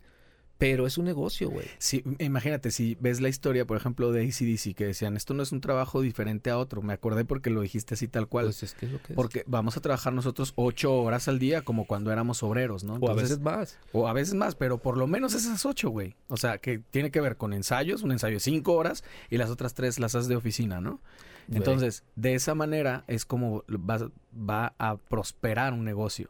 Mm. Y si esos güeyes en un lugar que es primer mundo, ¿cómo va a ser diferente aquí en, en un país en desarrollo donde además es 50% más difícil? Sí. Por lo menos. Pero no imposible, güey. No, Porque no ya, imposible. ya hay un montón de ejemplos de amigos nuestros de Pero justo- eh, Belanova, de hay muchos, güey. Pero justo lo dijiste, a veces no están dispuestos, no estamos dispuestos como músicos a hacer el trabajo. Es que no está la cultura, porque a lo mejor esto que estamos diciendo volvemos a la ahora cultura. es, es, es un es algo completamente nuevo, un, un- un horizonte diferente para la gente que le- músicos nuevos o, o- o chavos o como le quieras, ¿cómo se les llama ahora? Morros. o- no sé. Todavía se dice chaviza. Claro, todavía se dice súper cool. Eh, que están escuchando esto. O sea, esto es una chamba y lo tienes que ver como tal. Y si, y si no funcionas en una chamba, ¿qué pasa? Te van a correr. a la Claro, verga. Y esto claro. no es diferente. Esto es exactamente eso. Pero tienes que meterle. Esa, esa parte del productor, güey. Es bien importante, bien interesante y absolutamente ignorada, güey. Hay bandas que tienen 20 años tocando y jamás se les pasó por la mente que ellos no saben hacer las canciones para que funcionen, güey. Es súper loco eso, güey. O sea, tienes tantos años haciendo música y no pasas de puto perico perro. algo anda mal en la ecuación, güey. Siéntate, piensa, analiza y dices, ¿por qué a este güey sí le va bien? Ah, porque grabó con fulano y, y suena bien potente, güey. Le dejó las cosas a otra gente, como eh, saber que no va- puedes hacer todo. A lo mejor eres un increíble frontman, ¿no? Y conectas con la gente súper bien, pero pues es muy probable, es rarísimo Es que un se pedo te de dé. ego, güey, también. Es un pedo de ego de decir, yo, yo sé hacer todo, güey. Yo soy el menos indicado para decir eso porque hago videos haciendo todo, güey. Pero, pero yo no considero que esté eh, bien eso, güey. O sea, es, es, como tú lo acabas de decir, tú puedes ser el mejor frontman, el mejor, este, bajero, lirero, bataco, lo que sea. Compositor incluso. Compositor, que hay unos güeyes que componen cabrón. El pedo es que eso no te convierte automáticamente en productor, güey. Es otra chamba completamente diferente. Es Sí. una visión muy e- externa a la música, ese pedo, güey. Y lo puedes también como traspolar a, a- a ver ejemplos de otros lados, donde te digo, la, las- la situación de país es distinta y aún así lo hacen. Michael Jackson, Quincy Jones. No decía Michael Jackson, yo mismo me voy a producir este pedo. Pues me voy a ir No te con el que tan más sabe. lejos, güey. O sea, Caifanes o Jaguares o lo que sea. Siempre había alguien detrás de ellos produciendo. La banda que quiere, Molotov, fulanito, eh, Sí. siempre hay alguien que dice, sí, está bien cabrón lo que hacen. Sí, Yo lo voy a potenciar, El güey". espíritu, la canción, ahí está. Pero Y no está- necesitas... No, no, no hay nada de malo en eso. No, o sea, no, te hace menos. no- el pedo es que estamos muy acostumbrados a, a decir, yo no le voy a pagar 20 mil baros a Sí. un güey que me diga cómo va mi rola, güey. para que me regañe. Sí, desde ahí, yo lo platicaba también en, un, en el capítulo con Jorge, que mm, lo que de lo que pecamos en muchas etapas de los músicos y muchos todavía es de que dicen es que no toman en serio este trabajo, no saben que, que este es un trabajo como cualquier otro. Güey, para empezar, lo tomas tú como un trabajo como cualquier otro. pedo, sí. O sea, si llegas tarde, si llegas en mal estado, etílico, lo que sea, si no le inviertes a tus mismas cosas, Eh. pues ¿quién lo va a tomar en serio? Tú eres el primero que lo tienes to- que tomar en serio, justo Mm. como tú, como el ejemplo que pusiste de un, de un negocio, digamos, tradicional, un restaurante, una cosa así, pues tienes que abrir de 9 a 7 todos los Sí, días, güey. sí, sí, Ah, incluso el día que no va, que, que no hay nadie. Claro. Entonces es lo mismo, si tú eres un músico se supone que, que lo tienes que hacer por todo el tiempo. Y la, y la gran ventaja sobre de esto es que se supone que es algo que te apasiona, Que amas. que amas, güey. O sea, no te tiene que costar trabajo ensayar dos horas extras, güey. O estudiar dos horas extras, que son dos cosas muy distintas. O sea, Claro. una cosa es estar preparado en el instrumento, eso es estudiar en tu casa, escalas, eh, este, fields o lo que sea. Sí, Y otra cosa muy distinta es como banda, güey. Claro. Que otro pedo muy grande. Muchas bandas no saben ensayar, güey. Ajá. Piensan que ensayar es ir a juntarse, a cotorrear, platicar y abrir la caguama y de pasito le damos una pasada a las canciones. No, güey. O sea, Exacto. pues bueno, no te voy a decir cómo, cómo se hace un ensayo a ti, cabrón, ¿no? Pero, pero neta que mucha banda, yo he estado en muchos ensayos que digo, desperdiciaron cuatro horas, güey. No, no, avanzó nada. Porque le dieron a la rola, la cagaron donde mismo cada vez que tocaron la rola, güey. No se paran a analizar qué es lo que está fa- fallando, por qué. A ver, vamos a... Pero fíjate cómo sin ahí, la- bataca, vamos a ver las armonías. ahí ¿Tú qué como- estás tocando, güey? ahí como la figura del productor cambiaría todo en un ensayo. Exactamente. Porque igual se puede la caguama y todo, pero la Ah, no, dirección, sí. pero la dirección, no estar cometiendo el mismo error cada vez, como tú, como tú lo dices. Luego es un poco, no sé si como dice Fito, la sabiduría llega cuando no te sirve para nada, Exacto. a tus 40 años, y, y un poco que no experimenta uno en cabeza ajena. Mm. Y a lo mejor nosotros escuchábamos esas cosas, pues yo sí quiero pensar que era de los que trataba de escuchar a los más grandes. sí. Y me refiero de edad y como que co- copiar ciertas cosas. Pero, pero también hay una cosa inherente a la juventud que es como de, ay, este güey no sabe. Sí. Yo voy a rockear forever. ¿no? Yo, sí, güey, forever. Pues muy cagado porque me acuerdo de cuando tocábamos juntos en La Gran Mama que llegó Richie, súper productor y excelente persona y todo el pedo. Em, e intentaba como explicarnos dónde estaba la falla. Y cagadamente yo hacía lo que ahora hacen que me caga, güey, como productor, ¿no? Que es como tratar de justificar el por qué estás haciendo eso cuando realmente no tiene ningún sentido, güey. Cuando Sí. es... eh, simplemente la estás cagando, o sea, no, no va el feel ahí, no va el, eh, ese ritmo. ese güey te lo dice porque sabe lo que está a- a- diciendo, ¿no? Ya tiene esos años, ya analizó la música, ya sabe qué funciona y qué no funciona. Pero, pero es lo que tú dices, o sea, es, es, es como realmente uno no aprende esas cosas hasta que ya no le sirven para ni madres, pues, o sea, hasta que ya llegas a una edad que dices, bueno, pues, muy tarde, pero bueno, por lo menos lo aprendí, cabrón, ¿no? Hay gente que se muere sin aprender esta, Sí. esta mamada. ¿no? Pues como te digo, yo, yo veo muchos colegas que todavía siguen cometiendo esos, esos errores, ¿no? De ensayar, dedicarle tiempo y si dicen, no, claro, ensayo diario, pero ensayas mal, cabrón. Si estudias mal también está, o sea, nada más estás repitiendo el error. De hecho, estás estudiando el error. Sí, sí, sí. Y es lo mismo que te pasa si no tienes un productor y eso. Eso es súper común con las bandas, güey. Porque, porque generalmente las bandas ensayan a, a un volumen en el que se tapan todos esos pequeños errores. ¿Cuántas veces a ti no te ha pasado que llegan aquí a grabar? A mí me ha pasado un chingo de veces y dicen, y les digo, "E- ese acorde está mal, güey. O sea, están, están tocando cosas distintas. No se habían dado cuenta. Y dicen, ¿tú qué tocas, güey? no, pues este. Y yo, ¿y tú? Este. Yo toda la vida había hecho un re, cabrón. ¿por qué 40 no me mil tocadas haciendo eso. 40 mil tocadas haciéndolo mal, muchachos. El pedo es que aquí ya se nota porque pues, estamos track por track, analizamos y es que esto no, no, Claro. no funciona, güey. Porque ensayan mal. Porque no se, no, no se, no se escuchan entre ellos. Escuchan su lira, escuchan su bataca, escuchan- y ellos dicen, no, yo toco lo que es y está bien, güey. Sí. Sí, pero ¿qué te parece que no está funcionando con el bajo, güey? Que también es una... Ah, no es mi pedo. Eh, Exacto, que es como también algo medio imperdonable que ahora no tenga, o sea, cualquier músico, baterista, guitarrista, lo que sea, debería tener algo, lo mínimo indispensable para estarse grabando y estarse dando cuenta de las cosas que hace, de- del tempo, de, de, esas, de ese tipo de detalles que no salen en un ensayo, que salen en, en una sesión multitrack. En una grabación, sí. Ajá. Pues eso yo creo que es, ya es inherente a ser músico, güey. O sea, ya no.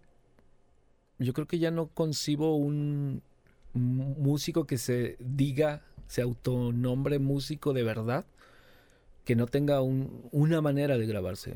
No digo, no digamos estudio ni nada. O sea, una pinche interfaz y decir, tengo una idea y la voy a grabar. O, o- o voy a grabar esta ensayo para subirlo a YouTube o lo que sea. Claro. Y que digas, ah, verga, güey. A mí me sonaba más chido, pero parece que no. O sea, no. Y a mí me pasó, es parte de una mejora también. O sea, yo siento que mejoré en el tema de grabar, en el tema de tocar, gracias a, a precisamente eso, a las grabaciones, a, a- a escucharme, a verme y decir, no mames, pinche técnica de la verga.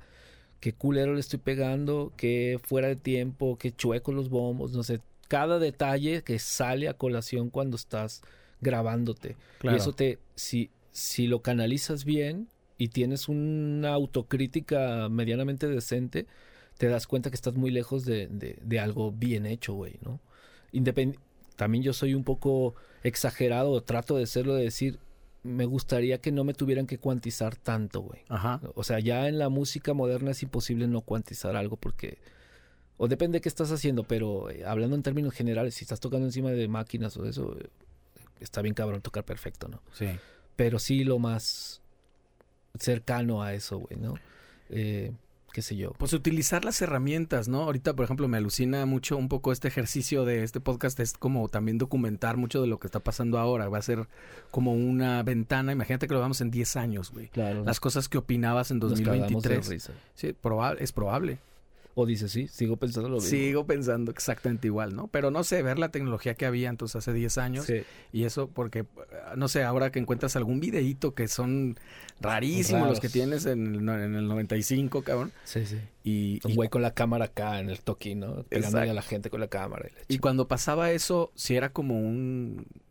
O sea, era choqueante, güey. Era verte y así me veo, cabrón, y así esto no sonamos tan bien. Sí. Y eso que tú dices creo que es indispensable. Hay un, también un punto medio entre ser exageradamente exigente contigo, pero sí necesitas ser autocrítico. Por lo menos tener... Saber, ok, no estoy tan bien, Sí. puedo mejorar este pedo. Las áreas de oportunidad. Es un balance bien cabrón porque, porque por una parte te tienes que auto, autoexigir y querer sacar siempre lo mejor de ti y mejorar. Y por otra parte no frustrarte y no decir no valgo para madre y mejor no hago nada, ¿no? Que, que- que es muy común eso también de decir este... Sí, bajonearte Yo durísimo. no, yo no subo nada porque no considero que tenga nada que, que, que decir.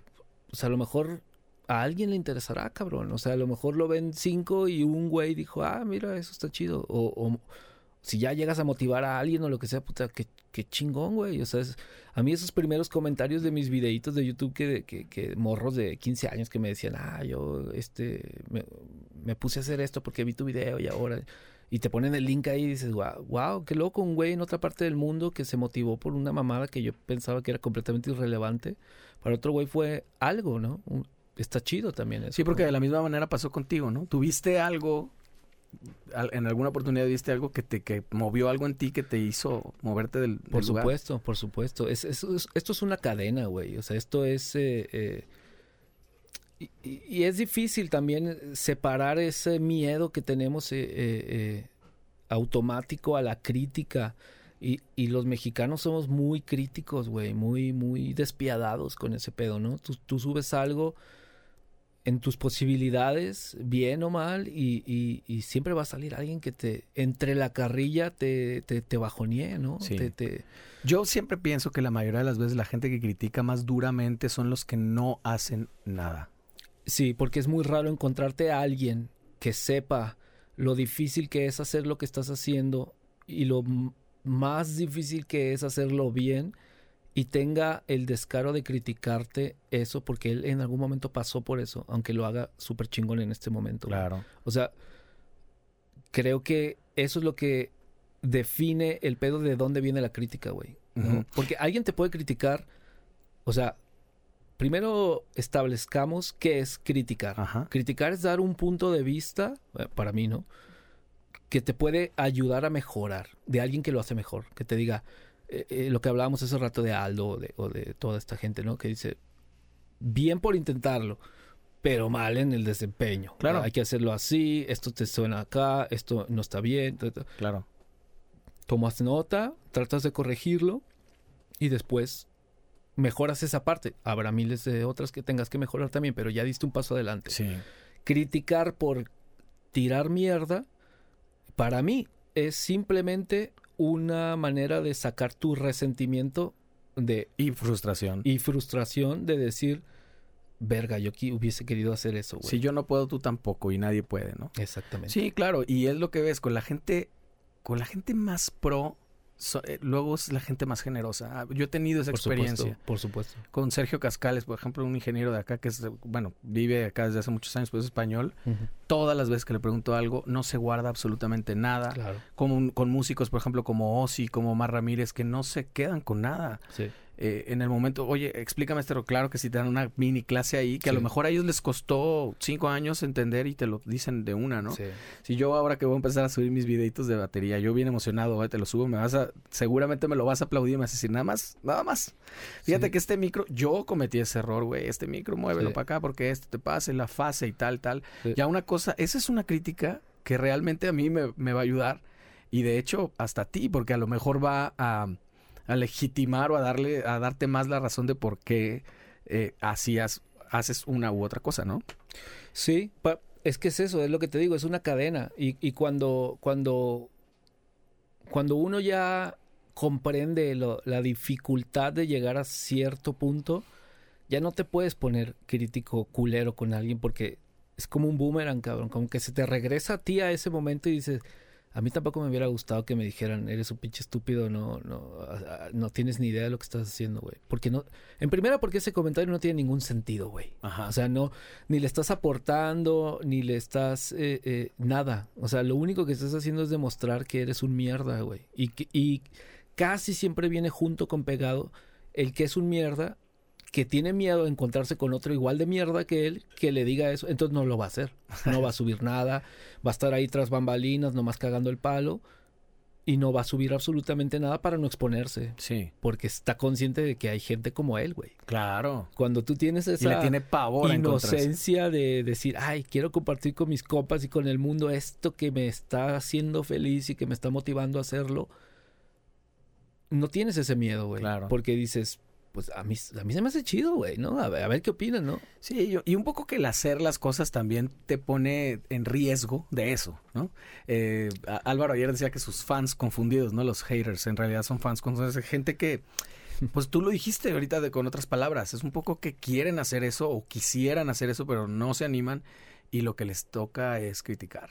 Pues es que, sí, para mí- yo sinceramente eh, casi no les hago caso en, en absoluto a esas madres, güey. Sí. O sea, es como, como que lo veo, me da risa, porque hay muy, poca, muy pocas cosas que me hagan, que me lleguen a, a hacer sentir mal, güey, ¿no? Porque, por lo que estamos hablando ahora, porque digo, sigo siendo un aprendiz y sigo siendo un estudiante de este pedo. Y lo, lo hago con otra motivación, lo subo con otra motivación, lo comparto con otra motivación. Y yo sabía que esto eh, era eh, eh, una, un escaparate para este tipo de gente también, pero no le voy a dar más relevancia de la que realmente tiene, que es prácticamente nada, güey. O sea, jaja, ah, bueno, este güey ya se emputó por, por, por las razones que sean, güey. Claro, fíjate que también, ahorita que tocas ese punto, como que por eh, la expectativa o por qué haces las cosas, ¿no? O sea, porque eres músico, porque haces discos, porque haces canciones, porque haces videos. Eh, cuando llegas al punto en el que el mero hecho de hacerlo ya es la finalidad, Sí. el disfrute está ahí, punto. Si no es conocido por nadie, no me hace diferencia. Claro, me encantaría, Claro. pero no me estoy desviviendo por eso, ¿no? Es como lo que te digo, que, como me pasó a mí de, de lo del estudio. O sea, nunca fue mi plan ser productor o, o quererme poner ese pinche café. Donde, de hecho, no siento que lo tenga, simplemente hago, hago música. Eso me convierte en productor de algo, güey. Claro, produces. Produzco algo. Antes producías lástima, pero Exacto, ahora produzco manzanas, güey. Eh, pero para mí es eso, es como, pues, güey, a mí me, a mí me llena este pedo.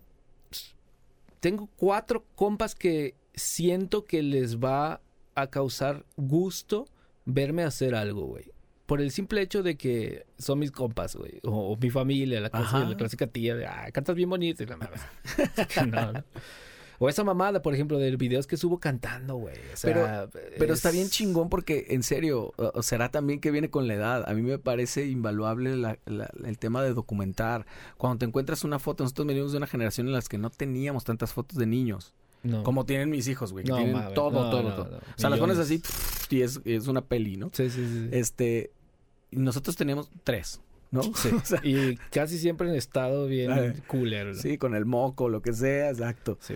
Eh, entonces documentar también estos momentos que además es- existe la posibilidad porque tienes en tu teléfono todo este rollo. Que yo creo que es eso, güey. Como que uno está como que es un morro.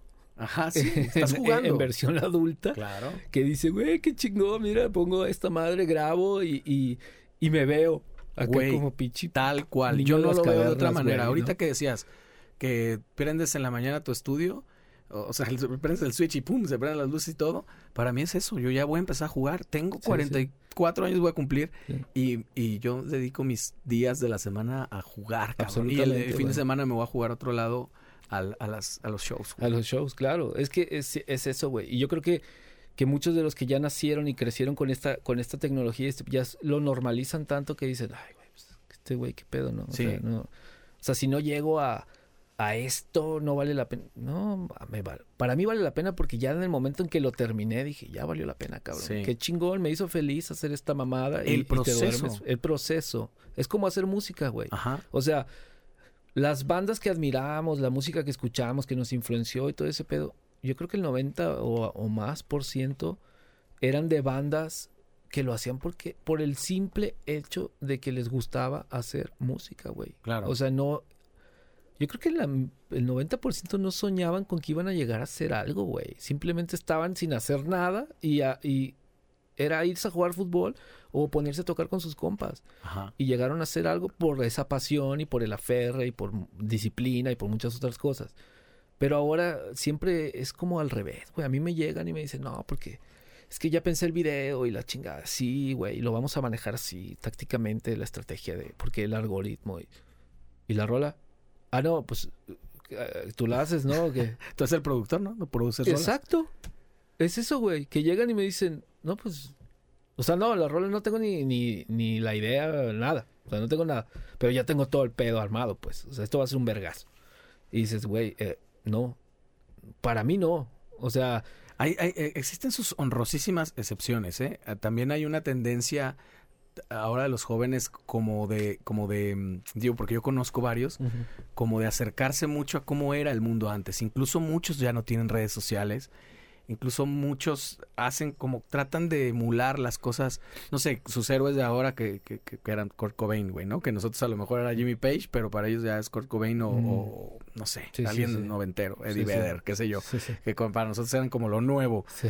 este, y, y, y veo como un, como que rescato eso, no creo que todos, todo mundo piense de esa forma, Mm. pero sí creo que es algo generacional y no generacional la gente que tenga esa edad, sino de la gente que vivimos en esta época. Ok. Con una inmediatez, ya los mismos güeyes grandes, no sé si te pasa a ti, de edad más avanzadita y que te dicen, te hacen una toma y te dicen, ya nomás lo cuantizas, ¿no? Güey, no puedes, aviéntate una mejor toma, cabrón. Claro. Una, ¿no? No, no la toma tipo Heavy Road, cabrón, pero, pero también no chingues, güey, ¿no?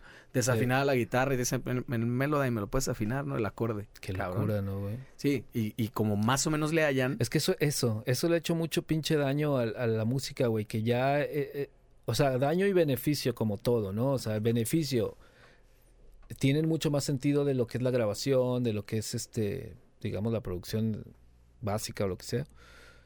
Pero al mismo tiempo los ha, ha hecho o nos ha hecho bastante huevones en el aspecto de dar lo mejor de nosotros porque sabemos que tenemos tracks ilimitados Ajá. y tomas ilimitadas y dicen o sea a mí me ha tocado así gente que dice "Gua- canta con hueva y, y, y, no porque acá a ver y, y para y yo sí que veo por qué te paras güey no no porque ahí vamos a hacer un ahí vamos a ah o sea qué pedo güey y por qué hasta no que te diga el productor. por qué no lo haces tú en tu casa cabrón.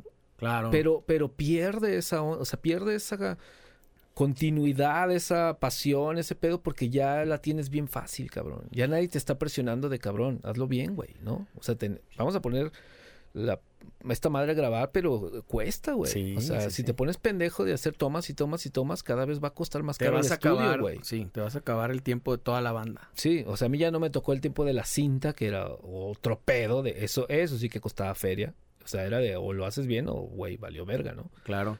Ya me tocó ir a, a grabar en mis primeras grabaciones a, a pedo digital, pero aún así costaba un putero de dinero el tiempo de estudio. Sí, por eso mismo, porque era, eh, era un estudio, no era la casa de alguien, era un estudio que ya en el momento en que entrabas empezaba a correr el tiempo. y que había una inversión millonaria ahí. Y, y era lo que te decía hace rato, era como ese feeling de ya vamos a grabar, güey. O sea, tenemos que llegar.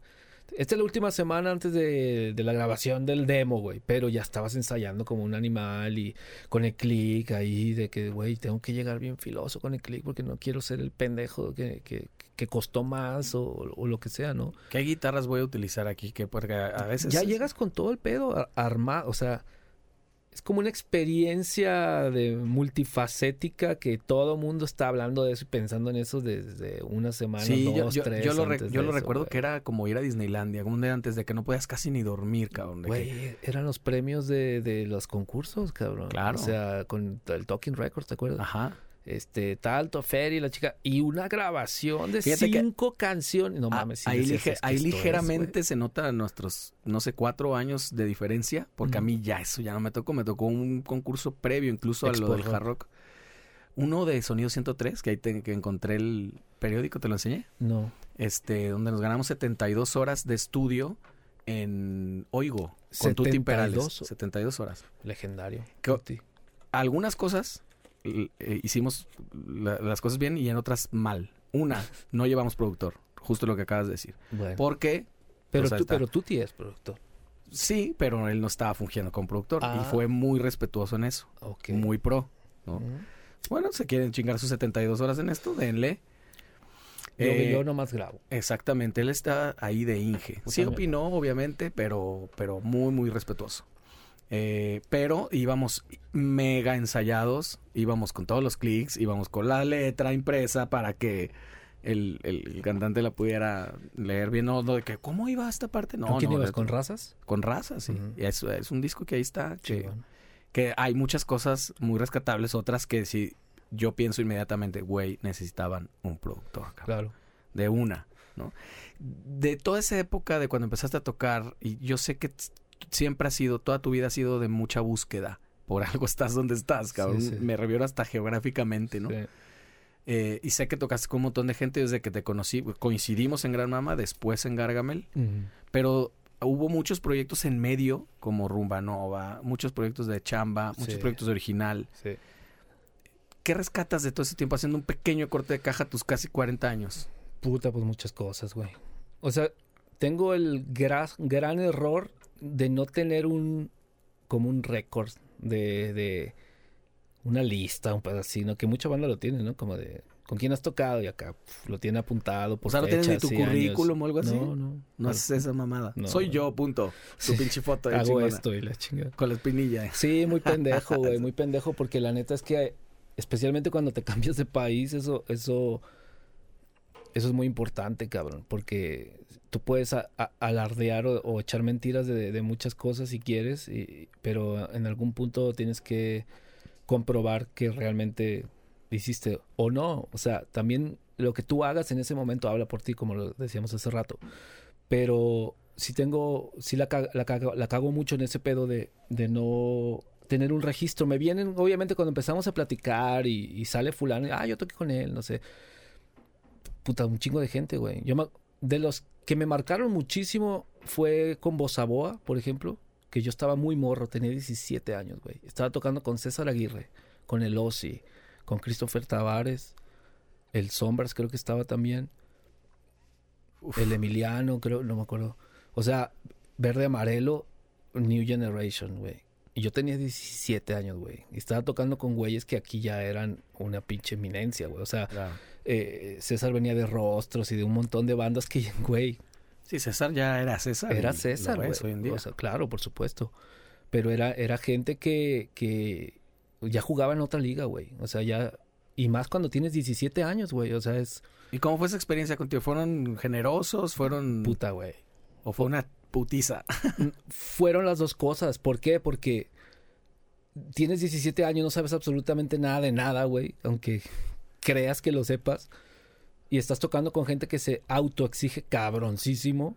Ensayábamos seis días a la semana. Solamente el domingo no ensayábamos. O el lunes, no me acuerdo.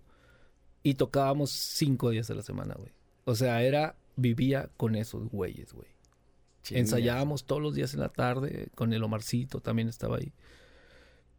Y de ahí nos íbamos a tocar. A tocar dos, tres veces en la noche, güey. O sea, imagínate cómo terminaba sonando eso, güey. Sí, claro. eran Con gente que tocaba uno. cabrón. Muy cabrón. Con gente que se la sabía. Con un chingo de chamba. Y con un chingo de ensayo, güey. O sea. Y ahí nací, güey. En, en ese tipo de, de- Eso fue como mi primer approach al, al hueso o a la música profesional. O sea, empecé con güeyes que estaban bien cabrones. Qué locura. No empecé con mis vecinos, güey, ¿no? De, de, ah, aquí vamos a las salitas. O sea, ya entra un pedo de aquí a tales horas, ta, ta, ta, ta, ta, ta, ta, y se toca así, y cagadones, y tienes que escuchar esto, y tienes que, tiene que sonar así, tiene que sonar a brasileiro, bras, o sea, güey. Puta, porque tú conoces a Christopher, o sea. Sí, claro. Es muy buena gente, pero es un cabrón, güey. O sea, me ponía. Y así, después eh, con la gran. Militar. Sí, güey. Y, y yo aprendí, es, ese fue. Esas son mis tablas de cómo se ensaya, güey. De cómo se suena, de cómo se toca, de cómo se viaja, de cómo todo el pedo. Ahí estuve, no sé, un par de años tal vez. Ya después lo que vino para mí era una, una broma, güey, ¿no? Claro. Era, era... Bueno, después estuve con Gargamel también algunos años, de que lo mismo. Pruebas de sonido de media hora y... No, o sea, aquí no venimos a perder el tiempo, sí cotorreamos y todo el pedo. Pero éramos una máquina de trabajo, güey. O sea, llegábamos, pues, que te digo, ¿no? Pero para que la gente lo sepa más o menos, ¿no? Eh, prueba, nos vemos a tales horas, llegamos, tocamos, tal, no, cero set list y la chinga, tal, y nos sabíamos 200 rolas y sabidas, sabidas, güey. O sea, ahí va la secue y te la tienes que saber y la vamos a tocar en el momento que sea. O sea, tiene que estar lista, güey. Claro. ¿no? Y ahí que te tardabas porque traíamos la secuencia en, En un. CD, güey. Qué locura, Que güey. tenía que tener Un un, cojín. Un cojincito porque no saltaba. brincara. Que aún así a veces saltaba. Y aparte eran CD WAV, güey. O sea, era esa secuencia tal. Ah, está en el otro disco, güey. Espérate. Sí, Cambiar tenía- el pinche disco. Era una lista, claro. En pleno toquín, güey. Después fuimos los más felices cuando salieron los MP3. Sí. Los lectores de MP3, de disco de MP3. Entonces ya era como que, ah, ya podemos poner casi todas las secuencias en un solo disco, ¿no? Ajá. Aún así con una lista aparte, porque nada más te venía el track, ¿no? El, es la 23, güey. Y la lista era en su papelito y, güey, qué locura. ¿Dónde quedó el papel? Y todo, todo lleno de Todo chela. y la verdad. Meados y la chinga. Sí, güey, eso estaba bien cabrón porque ya eh, fue más estable el tema del MP3, pero, pero todavía teníamos esta- estas limitantes técnicas de, de eso, de estarle cambiando el track y eso ya no sé, luego después los iPhones, supongo los iPods, que era más o menos lo mismo, pero ahí ya que nombradas las Jorge canciones. tenía, tenía un iPod que fue el, Uno el chiquito, un nano, sí, sí, que hacías... sí. Simón, Simón. Ese ya nos puta, güey. Pero ese te acuerdas que tenía, nivel. que tenía una cosa que se volteaba el click. Es verdad. Se, como que se volteaban, se invertían Sí, los canales. clic eh, en vez de que estuviera Entonces había que cambiar de caja directa a las de volada. Cuando empezó, tú, tú, tú, chingas madre. Sí. Y todas esas cosas había que sortearlas. Sí, sí. Y todos en vivo, pues ya con la gente, porque eran bares que se ponían hasta el culo y todos estaban hasta el- la madre de Hasta el idem. Sí, sí, muy cabrón, muy cabrón. Sí, entonces pues eso, como que la chamba bien cabrón. Y después, obviamente, no sé, ya ahorita como que la dinámica de, de trabajo la- en los grupos en los que están, estás, pues ya son mucho más tranquis, ¿no? Sí, más o menos. Pues ahora, por ejemplo, que toco con una banda que se llama Globalivity también allá, que ellos están... La banda es de, un- de una ciudad que se llama Bamberg, en Alemania, pero el cantante vive en Viena, eh, yo vivo en Frankfurt. Entonces ahí, cada verano, que son como las giras, hacemos dos días de ensayo intensivo y todo está con eh, todo está con in-ears, o sea, todo está como, como, pues, como se toca ahora, pues, ¿no? Como El show el ya show armado principio a fin, eh, luces, video, todo ese pedo. Em, y no hay mucho espacio para cagarla, pues tampoco, ¿no? Em, pero es solamente dos días de ensayo antes de toda la temporada. O sea, dos ensayos y obviamente estudiar en casa las rolas, eh, lo más, lo mejor posible, eh, todo esto, pero, pero, pues sí, se trabaja de otra manera. Hasta cierto punto para mí es mucho más cómoda, porque lo único que tengo que hacer es trabajar yo personalmente en las canciones, en, en mi trabajo y transportarlo en vivo. No hay falla. Claro. O sea, es como, apréndete esto de pie a pa, güey. No, no, no hay que improvisar. No hay Pero tiene que ver mucho con haber tenido este bagaje de haber trabajado de esta forma. Ah, ¿no? por supuesto, güey. Que por entonces para ti es como hasta muchísimo más fácil. Porque para, para mí, a mí me simplifica un chingo la vida el click, por ejemplo. Que a mucha, a muchos batacos los, los lo ven como un problema, ¿no? Como algo que los estresa o, o lo que sea. Porque para mí, con tantos años de tocar con Gargamel con esa madre y ahora de estar grabando tanto, para mí ya es parte, o sea, yo ya no lo escucho, güey. Está ahí, lo pongo bajito, lo escucho solo cuando la cago. Sí. Ese es cuando digo, "Ay, ¿qué pasa? Exacto, no lo tienes que notar. No. Tiene que estar tan, tan Es- interiorizado. Está tan interiorizado y, que, tu, y tu tempo también en general mejora, ¿no? pues obviamente, Digo, güey, o desde que yo me acuerdo siempre te ponían a estudiar con un metrónomo. Siempre, pero sí, sí. como que en aquel, eh, en aquel tiempo era solo el estudio, en el metrónomo, o sea, tu tiempo de estudio, pero ya después... Sí, en vivo, en vivo tenías que tener tu, tu, tu, tu buen tiempo, pero viene de ahí, pues, ¿no? Ya, ya es como que lo estás escuchando sin que esté ahí, ¿no? De tanto que lo estudias y ese pedo de tic, tic, tic. Sí, es un poco verdad que decías de la música brasileña, un poco como memoria muscular, como, Sí. como estarlo interiorizando tanto. Esa gente yo me acuerdo que ensayaban eh, las, las, los combos de batucada, Ujú. así, que ensayaban por horas. Ah, horas. ensayaban. O ens- ensayan. güey, o- No, ensayaba porque yo no estaba. No, me refiero, ensayos. no, me refiero no, no a las de aquí, güey. Ah, yo pensé. A la- a- digamos en Brasil y este Ah. rollo que he, he visto yo documentales donde dan por horas, por horas, por Sí. horas. El maestro está así de que, güey, ya vamos en la hora 3, apenas te está entrando ese samba reggae. Sí, sí, sí, sí. Pues es que es un, un género que requiere eso, güey. O sea, tener un tiempazo y tener un groupazo para poder tocar esa, esa, esa música. Y, tocar en, en sección, además. Sí, no eres claro. solo. Es que es eso. Para que suene un, a uno. Por- ¿no? Porque te tienes que meter, o sea, si todos tienen ese tiempo interiorizado y ese, ese groove, ese feeling, ya suena a Batuki. Si no, suena chingo de güeyes queriendo tocar juntos, ¿no? Exacto, Pero es muy complicado. Imagínate, güey, 60 cabrones tocando eso, güey, al mismo tiempo y que suena. Wow. Que suene como uno, si esos discos que son así. Es una, brutalidad, güey. Sí, Está muy cabrón. La música brasileña se cuece aparte. Es otro cabrón. mundo. Se cuece como aparte. Cualquier güey. cosa. Escuchas el pop Oye, brasileño, ¿has está visto al gordito este bajero que está Sí, claro, increíble. ¿Cómo se llama? No me acuerdo ahorita, pero sí es increíble. Que baila poca madre y toca cabrón. Y toca muy cabrón. Y aparte tiene una gracia que no mames. Así que pocos. Está bien cabrón ese güey. Muy chistoso. Ahora que, ¿cuáles son tus planes a futuro? ¿Qué es lo que va a ser tu estudio? ¿Es un plan Pues, esote, ese- chingoncísimo? Ese, ya es el, el básico, ¿no? Bueno, yo ya te había felicitado y la neta Gracias, estoy bien güey. emocionado por ti, güey. Algún Gracias. día me tocará ir Sí. y la neta es que, güey, qué chido. O sea, estás viviendo el sueño, ¿no? Un poco. American Dream. Eu- European Dream. sí, exacto. Sí, pues, pues sí, cabrón, es algo que, que ha costado mucho tiempo, mucho esfuerzo, inversión y, y bueno, también obviamente un chingo de alegrías y demás. Pero sí, tengo un poco de miedo porque sí voy a meter demasiada inversión en ese pedo y tiene, tiene que funcionar, O güey. sea, ¿no? estás quemando velas. Estoy quemando velas, güey. O sea, tengo que, tengo que, este, tiene que funcionar sí o sí, pues, ¿no? Voy a meter mucho varo y voy a meter mucha, mucha energía y todo en eso. Pero me ha demostrado que por sí mismo funciona. Eh, yo creo que con un pequeño empujón puede funcionar mejor, quiero pensar positivamente, ¿no? Qué En- chido. en Y pedo. estás eh, como que echando mano de todos los conocimientos de todo este tiempo, para bien y para mal. Y ahora sí, como empezando de ceros, me encantaría estar en un proyecto así. Este, digo, ahora lo estoy más o menos haciendo, pero Ujú. tú sabes, el espacio de repente, Sí.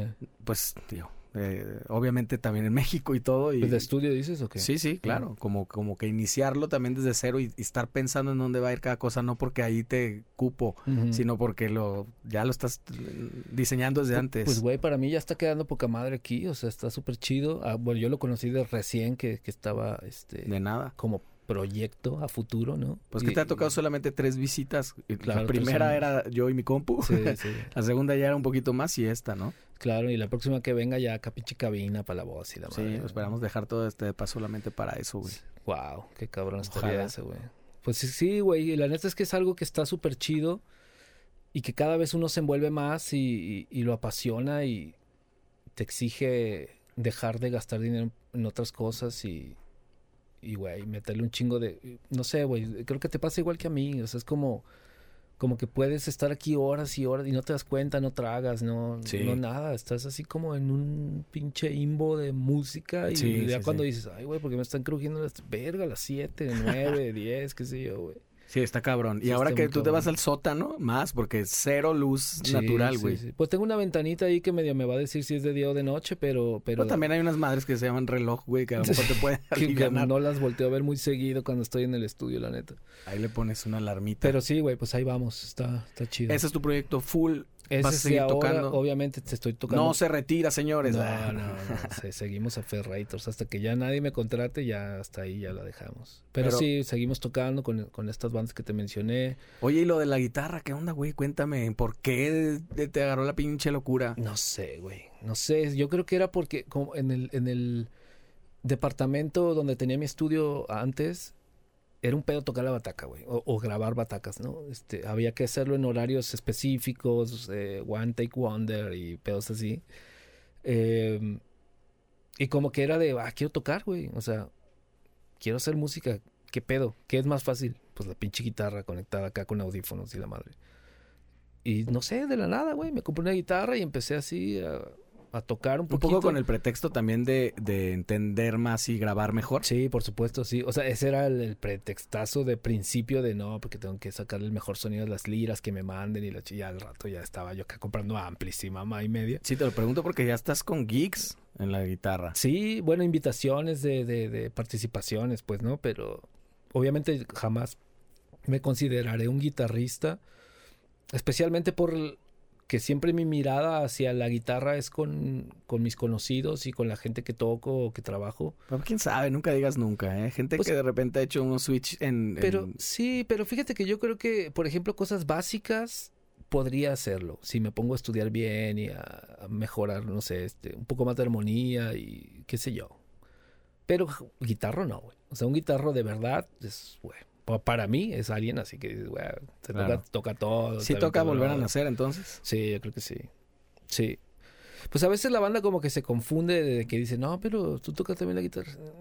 ¿Cuál es tu definición de tocas la guitarra? O sea, para mí es Aldo, güey. O, Claro. o, o, o qué sé yo. güey. No, guitarrista, claro. O sea, Chingo de güeyes que dices, No, pues hay que volver a nacer para, para, para... Sí, se nota en el momento de agarrar el mismo instrumento, ¿no? Alguien como agarra ahí el bajo y dices, este güey es bajista. Y Sí. este, pues, le halla, ¿no? Se puede aventar un... Yo me puedo aventar bajos, pero no, no hago lo mismo que tú. Ni, ni me suena igual, ni tiene el mismo feeling, ni cae donde tiene... O sea, ya es como ponerse en un pedo de... No nos hagamos pendejos, yo lo que puedo tocar bien es la batería. Para un pedo súper pro y bien, pues, ¿no? E- Eso es lo que considero yo que empujando puedo llegar a algo chido. Pero nada, lo demás es como complementar. También hay estilos de música que dices, bueno, pues si me encargan hacer una rola de reggae, pues yo puedo tocar el- skankings y los bajos y las batacas y todo eso. Sí, no es tan, no te exige tanto No, si me dicen, ah, hay que hacer un tributo a Jump, pues no, güey, pues no mames. Ni no, de broma. Ni de pedo, güey. Sí, claro. ¿no? Pero bueno. Oye, Gonza, pues te agradezco muchísimo que te hayas tomado el jet para venir para acá. Yo sé que el viajecito, ¿qué son? ¿Cuatro horas? Este, En no el- sé, me en el- dormí. en el. Jumbo Jet. Sí, me dormí. Es que estaba ahí la cama, pues, y todo el pedo. Claro. Este, oye, te cargo la gasolina, güey. Este, te, te iba a decir, Te iba a decir, este, Este, este, esto lo íbamos transvales, güey, la- también, porque me los aceptan ahí en el aeropuerto. Y ya estás, ya comiste todo lo que querías comer. No.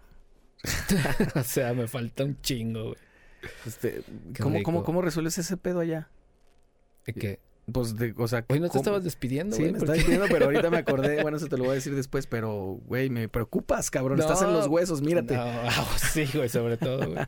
No, pues hay un chingo de restaurantes mexicanos. mucho- y me gusta un chingo de comida también de otros lados del mundo que hay ahí por, por donde yo cantoneo.